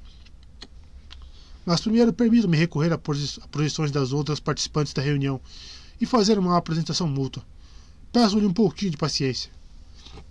As feiticeiras de novo juntaram as mãos e reiniciaram o encanto. O ar na câmara tiniu como uma corda de aço estirada e uma neblina luminosa desceu do teto, cobrindo a mesa e enchendo o espaço com sombras tremeluzentes. Sob três das cadeiras desocupadas surgiram esferas de luz pulsante e dentro delas vultos começaram a tomar forma. A primeira a manifestar-se foi Sabrina Glefsig, usando um vestido turquesa decotado de forma ostentosa, com uma enorme gola rígida e levantada que sublinhava a beleza de seus cabelos presos por um diadema de brilhantes. Ao lado dela, do brilho da projeção, surgiu Chiala de Tancarville, vestida de veludo negro bordado com pérolas e chale de pele de raposa. A feiticeira de Nilfgaard lambeu os lábios nervosamente. Aguarde a chegada de Francesca, pensou Tris. Quando você irá vir, ratazana preta, seus olhos vão saltar das órbitas. Francesca Findabaer não, não decepcionou, nem pelo opulento vestido cor de sangue de boi, nem pelo penteado estruturado, nem pelo colar de rubis, nem pelos olhos de corça intensamente maquiados da moda élfica. Bem-vindas, senhoras, disse Filipa, ao castelo Monte Calvo, onde me permiti convidá-las para discutir alguns assuntos de grande importância. Lamento o fato de estarmos reunidos por teleprojeção, mas o um encontro em pessoa não seria possível por causa do tempo, da distância e da situação em que todas nós nos encontramos. Sou Filipa Earhart, senhora desse castelo. Por ser a anfitriã e ter tomado a iniciativa para organizar este encontro, vou apresentar todas as presentes. À minha direita está Margarita Locks Antilli, reitora da escola de Aretusa. À minha esquerda, Tris Manigold, de Maribor, e Kera Metz, de Carreiras. A seguir, Sabrina Glefsig, de Ardcarrai. Chiala, de Tancarville, veio de Creiden. Em Cover, Francesca Findabair, conhecida também como Enid Angliana, atual senhora do Vale das Flores. E, finalmente, a Sirivar Anahrid, de Vicovaro, no Império de Nilfgaard. E agora, e agora eu me despeço, gritou Sabrina Glefsig apontando, apontando para Francisca com a mão cheia de anéis. Você abusou, Filipa. Não pretendo ficar sentada à mesma mesa com essa maldita elfa, ainda que em forma ilusória. O sangue nos muros e no piso de Garstang ainda não secou, e foi ela quem o derramou. Ela e Vilgeforce. Gostaria de pedir que mantenhamos a boa educação. Filipa apoiou-se com as mãos, com as duas mãos na beira da mesa. E o sangue frio. Ouçam o que tenho a dizer. Não peçam mais nada. Quando eu terminar, cada um de vocês decidirá por ficar ou ir embora. A projeção é voluntária, podemos interrompê-la a qualquer momento. A única coisa que peço é, caso alguém decida ir embora, que mantenha o encontro em segredo. Sabia. Sabrina se mexeu com tanto ímpeto que por um momento saiu da projeção. Um encontro secreto, acordos clandestinos. Ou seja, um complô. E parece óbvio que, contra quem foi armado. Está zombando de nós, Filipa? Você pede que mantenhamos um segredo diante de nossos reis e colegas, aos quais não achou conveniente convidar. E aí está Enid Findabair, que reina em Dalblatana com a graça de Emir Varen Reis, a rainha dos elfos que apoiam Nilfgaard ativamente com armas. Mais ainda, constato, pasmada, nesta sala, a projeção da feiticeira de Nilfgaard. Desde quando os feiticeiros de Nilfgaard deixaram de praticar a subordinação serga e o servilismo escravo perante o imperador? De que segredos estamos falando? Se ela está aqui, só pode ser mediante o consentimento e o conhecimento de Emir. Por ordem dele, como seus olhos e ouvidos. Contesto, disse calmamente a Siri Vara na rede. Ninguém sabe que estou participando deste encontro. Foi-me pedido que mantivesse segredo e mantive-o, e vou mantê-lo. Isso é de meu próprio interesse, pois se o segredo fosse revelado, minha cabeça não seria poupada. É assim que funciona o servilismo dos feiticeiros no Império. Eles têm uma escolha: servilismo ou cadafalso. Eu tomei o risco. Nego o fato de estar aqui como espiã. Posso comprová-lo apenas de uma forma, com minha morte. É só quebrar o segredo, segredo pelo qual a senhora Eilhart apela. Basta notícia, basta notícia sobre nosso encontro sair desses muros que perco minha vida. Para mim, quebrar o segredo também poderia ter consequências pouco agradáveis. Francesca sorriu com graça. Você tem uma bela oportunidade de revanche, Sabrina. A revanche virá de outra maneira, Elfa. Os olhos negros de Sabrina lampejaram chamas algourentas. Se o segredo for revelado, definitivamente não será por minha causa ou imprudência. Você está sugerindo alguma coisa? Claro, intrometeu-se Filipa. Claro que Filipa está sugerindo. Está lembrando delicadamente a todas a minha cooperação com Sig, Sigismund Dijkstra, como, ela como se ela própria não mantivesse contato com o serviço secreto do Rick Henselt. Há uma diferença, resmungou Sabrina. Eu não fui amante de Henselt por três anos, nem no serviço secreto dele. Basta, cale-se. Tem meu apoio. De súbito pronunciou-se com voz, pronunciou-se com voz alta, Chiala de Tancarville. Cale-se, Sabrina. Basta de Taned, de escândalos amorosos e de espionagem. Não vim aqui para presenciar disputas nem para ouvir ressentimentos e despeitos mútuos. Tampouco estou interessado em fazer o papel de mediadora e, se fui convidada para isso, declaro que foi em vão. Pois suspeito de que desta reunião em vão, pois suspeito de que participo desta reunião em vão, de que estou perdendo meu tempo reservado para o sacrifício com, para meu trabalho de pesquisa. No entanto, vou conter minhas pressuposições. Proponho dar a palavra a Filipa Eulhart para que saibamos finalmente o objetivo de nosso encontro e o papel que devemos desempenhar aqui. Decidiremos então, sem emoções desnecessárias, se continuaremos o espetáculo ou se fecharemos a cortina. A descrição, é óbvio, tem de ser mantida por todas. Do contrário, eu, Chiala de Tancarville, pessoalmente farei as indiscretas, indiscretas pagarem as consequências. Nenhuma das feiticeiras se moveu, contestou. Tris não duvidou nem por um instante da advertência feita por Chiala. A solitária feiticeira de Cover não tinha o costume de jogar palavras ao vento. Nós lhe passamos a palavra, Filipa, e peço a todas as excelentíssimas senhoras reunidas aqui que mantenha o silêncio até Filipe avisar que terminou. Filipa Eilhart levantou-se. Com o movimento seu vestido, com o movimento, seu vestido farfalhou. Estimadas companheiras, disse, a situação é séria. A magia está ameaçada. Os trágicos episódios em Taned, os quais me voltam à memória com pesar e relutância, comprovaram que, com os efeitos de centenas de anos de uma cooperação aparentemente sem conflitos, podem ser desperdiçados se prevalecerem os interesses próprios e as ambições egoístas. Hoje estamos diante de, da perturbação da ordem pública, do caos, da hostilidade mútua e da desconfiança. Os acontecimentos estão saindo do controle. Para recuperá-lo e impedir um cataclismo incontrolável, é preciso retomar o timão desse navio abalado pela tempestade. Eu, a senhora Lox Antilles, a senhora Marigold e a senhora Metz já discutimos o assunto e chegamos a um acordo. Não basta reconstruir o capítulo e o conselho arruinados em Taned. Além disso, não há ninguém para restabelecer ambas as instituições. E mesmo que outras fossem construídas, nada garante que não seriam contagiadas pela mesma doença que destruiu as anteriores. Deve ser fundada uma nova organização secreta que servirá só aos assuntos relacionados com a magia e que fará de tudo para evitar um cataclismo. Pois, se a magia perecer, este mundo perecerá também. Do mesmo jeito que, há séculos, o mundo desprovido de magia e do progresso assegurado por ela será tomado pelo caos e pela escuridão, mergulhará em sangue e barbaridade. Convidamos todas as senhoras presentes a participar ativamente de nossa iniciativa, a dar a contribuição à equipe secreta proposta. Tomamos a liberdade de chamá-las aqui para ouvir sua opinião acerca do assunto. Terminei. Obrigada, Chiala de Tancarville assinou com a cabeça. Senhoras, se as senhoras me permitirem, vou começar. Minha primeira pergunta, querida Filipa, é: por que eu? Por que fui chamada aqui? Inúmeras vezes recusei candidatar-me ao capítulo e renunciei à minha cadeira no conselho. Primeiro, estou completamente ocupada com, com meus trabalhos. Segundo, acreditava e ainda acredito que em Cover, Poves e Ringefors há outros mais dignos dessa honra.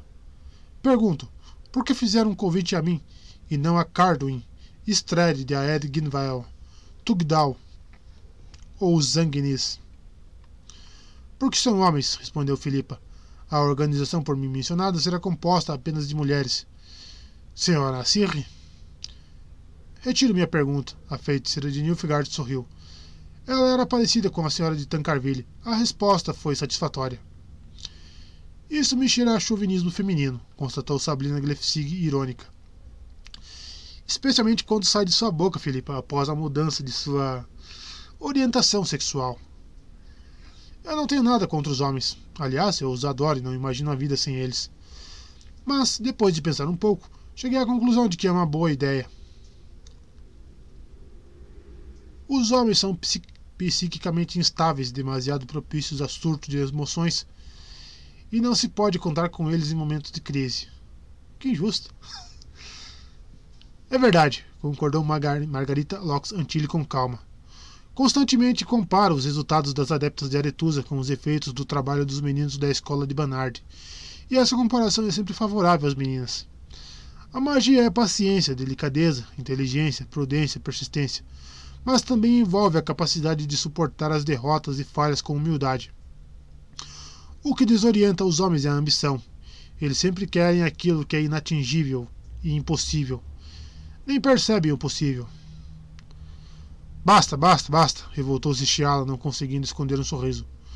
Não é nada pior que um chauvinismo com bases científicas. Que vergonha, Rita. No entanto, também acho adequada a proposta da estrutura unissexual desse convento, ou, se preferirem, loja. Como todas ouvimos, trata-se do futuro da magia, um assunto demasiado sério para ser confiado aos homens. Se me permitem, disse Francesca Findabair melodiosamente, gostaria de interromper por um momento as, as divagações acerca da indiscutível dominação natural de nosso sexo e concentrar-me nos assuntos relacionados com a iniciativa proposta, cujo objetivo para mim ainda não está claro. O momento não é ocasional e levanta algumas questões. Estamos em guerra Nilfgaard derrotou e encurralou os reinos do norte. Então, será que sob esses lemas muito gerais que escutamos aqui, não há uma compreensível falta de vontade, não há uma compreensível vontade de reverter a situação, de derrotar e encurralar Nilfgaard? Se for assim, Filipa, não conseguiremos chegar a um acordo. Foi por isso que me convidaram? perguntou a Siri Vara na rede. Não dou muita atenção política, mas sei que o exército imperial está vencendo o exército das senhoras. Fora a senhora Francesca e a senhora Tancarville, que vêm de um reino neutro, todas as outras representam reinos inimigos do Império de Nilfgaard. Como devo entender as palavras a respeito da solidariedade em torno da magia? Como um incentivo à traição? Lamento muito, lamento muito, mas não me vejo nesse papel. Ao terminar o discurso, a Siri se abaixou como se estivesse passando a mão em algo que não cabia na projeção. Tris teve a impressão de ter ouvido um miado. Ela tem um gato, sussurrou Kerametes. Aposto que é preto. Silêncio, sibilou Filipa. Cara Francesca, estimada Assirre, nossa iniciativa tem de ser absolutamente apolítica e esse é o objetivo fundamental. Nós nos guiaremos não pelos interesses das raças, reinos, reis ou imperadores, mas pelo bem da magia e de seu futuro. E, guiando-nos pelo bem da magia, Sabrina Glefsig sorriu com sarcasmo, não nos esqueceremos do bem-estar das feiticeiras? Afinal, sabemos como são tratados os feiticeiros em Nilfgaard. Enquanto conversarmos apoliticamente, Nilfgaard vencerá, e quando cairmos sob o poder imperial, todos nós nos assemelharemos a. Tris se mexeu. Filipa suspirou baixinho. Keira abaixou a cabeça. Chiala fingiu estar ajeitando Charlie. Francesca mordeu os lábios. O rosto de Assiri Varanahrid permaneceu imóvel, mas ficou levemente corado. Queria dizer que todas nós teríamos um fim trágico. Sabrina encerrou a frase com pressa. Filipa 13 e eu, nós três estivemos no monte de Soren. Emir se vingará por aquela derrota, por Taneri, pelo conjunto de nossa atuação. Em minha percepção, esse é apenas um dos óbices levantados pela declarada atitude apolítica deste convento. A participação dele significa que temos de desistir imediatamente do serviço ativo e político prestado a nossos reis? Ou devemos permanecer lá e servir duplamente à magia e ao poder? Quando alguém, Francisca sorriu, me comunica que é político, pergunto sempre a qual das políticas está se referindo. E sei que, com certeza, não está se referindo àquela da qual se ocupa, disse a Siri Varanahide olhando para Filipa. Eu sou a política, Margarita Loxantil ergueu a cabeça. Minha escola é a política. Estou falando de todos os tipos, gêneros e espécies de política que existem. Estimadas senhoras, Shala, que permanecera calada por algum tempo, entrou na conversa. Lembre-se de que pertence ao sexo dominante. Não se comportem, então, como meninas sentadas à mesa que tentam arrancar uma da outra um prato cheio de guloseimas. O princípio proposto por Filipa está claro, pelo menos para mim, e por enquanto não, te, não tenho razões suficientes para considerá-la menos inteligente do que eu. Fora desta sala, seja quem quiserem ser, sejam quem quiserem ser, Sirvam a quem, a quem quiserem servir com tanta dedicação que desejarem. Mas, quando o convento se reunir, trataremos exclusivamente da magia e de seu futuro. É assim que eu imagino, confirmou Filipa Eilhart. Sei que há muitos problemas, dúvidas e incertezas. Discutiremos acerca disso em nosso próximo encontro, do qual participaremos todas, não em forma de projeção ou ilusão, mas pessoalmente. Sua presença será considerada não um ato formal de adesão ao convento, mas um gesto de benevolência. Decidiremos juntos se tal convento será fundado. Todas nós com direitos iguais. Todas nós? repetiu Chiala. Vejo aqui cadeiras vazias e suponho que não foram postas por acaso. O convento deveria ser composto de doze feiticeiras. Gostaria que a senhora Assiri nos propusesse e apresentasse uma candidata a uma dessas cadeiras no próximo encontro. No Império de Nilfgaard certamente haverá outra feiticeira digna. Francesca, sugiro que o segundo lugar seja ocupado por alguém de sua escolha, para que não se sinta sozinha como a única que tem sangue élfico puro. E o terceiro. Enid Angleana ergueu a cabeça. Peço duas vagas. Tenho duas candidatas. Algumas das senhoras têm algo contra esse pedido? Caso não, estou de acordo. Hoje é o quinto dia de agosto, o quinto dia depois da lua nova. Caras companheiras, nós nos encontraremos novamente no segundo dia após a lua cheia, daqui a 14 dias. Espere, interrompeu-se Chiala de Tancarville. Uma das vagas ainda está desocupada. Quem será a décima segunda feiticeira? Esse será o primeiro problema abordado pela loja. Filipa sorriu misteriosamente. Daqui a duas semanas direi quem deve ocupar a décima segunda cadeira e decidiremos juntas como fazer com que ela aceite. Ficarão surpresas com a candidata, pois ela não é uma pessoa comum, estimadas companheiras. É a morte ou a vida, a destruição ou o renascimento, a ordem ou o caos. Depende do ponto de vista.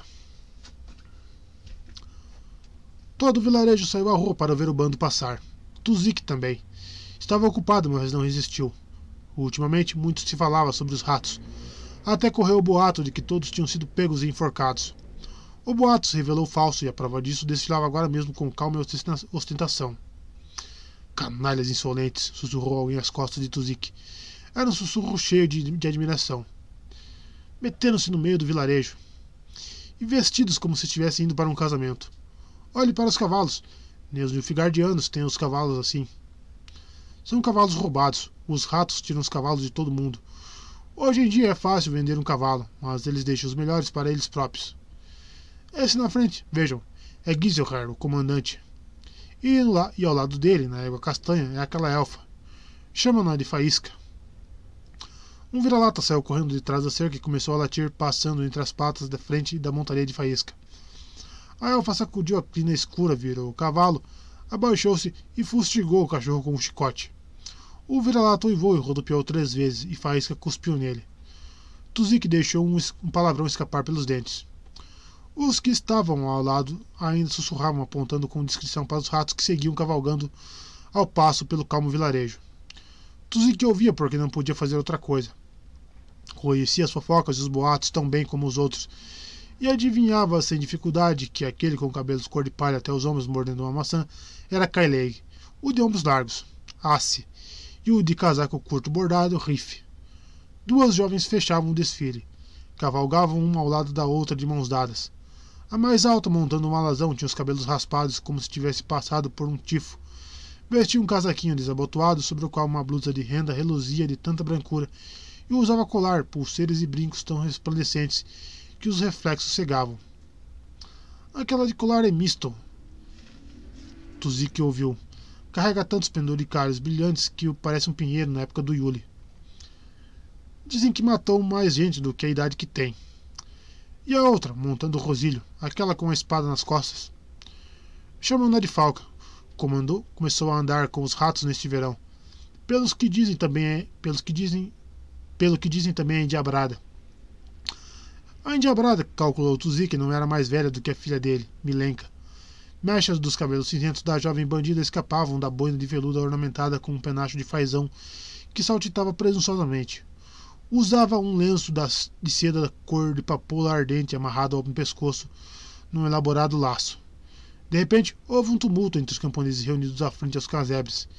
Giselher, que liderava o bando, deteve o cavalo e, com um gesto descuidado, jogou aos pés da velha Mictica apoiado num cajado num, sa um saquinho tilintante.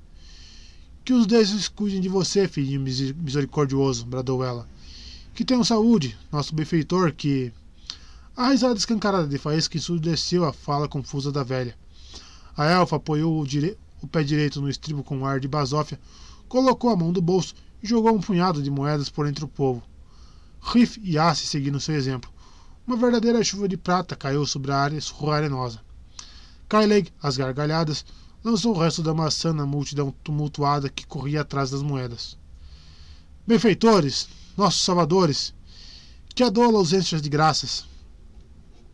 Tuzik não correu atrás dos outros, mas não correu atrás dos outros.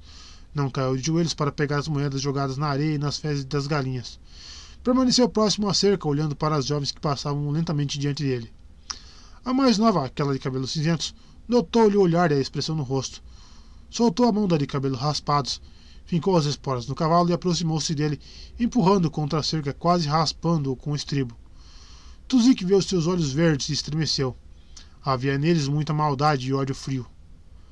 Deixe, Falca! gritou de cabelos raspados, sem necessidade, pois a bandoleira de olhos verdes ficou satisfeita só em empurrá-lo contra a cerca.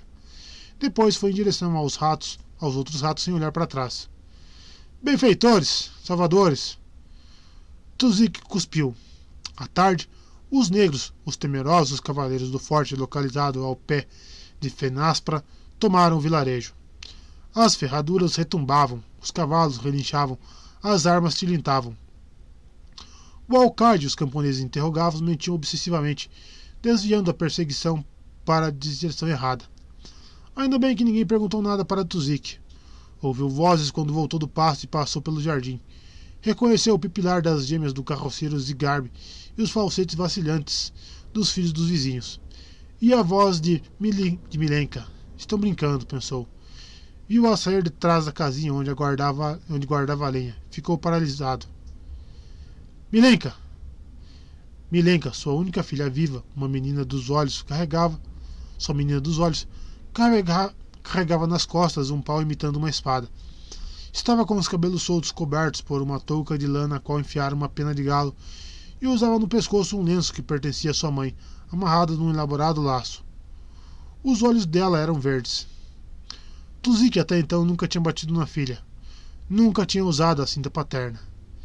Essa foi a primeira vez. Relampejou e trovejou, trovejou no horizonte. O vendaval raspou como um ancinho a superfície do Stasca.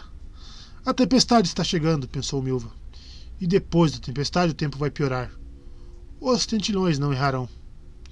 Esporeou o cavalo. Se quisesse alcançar o bruxo antes da tempestade, tinha de se apressar.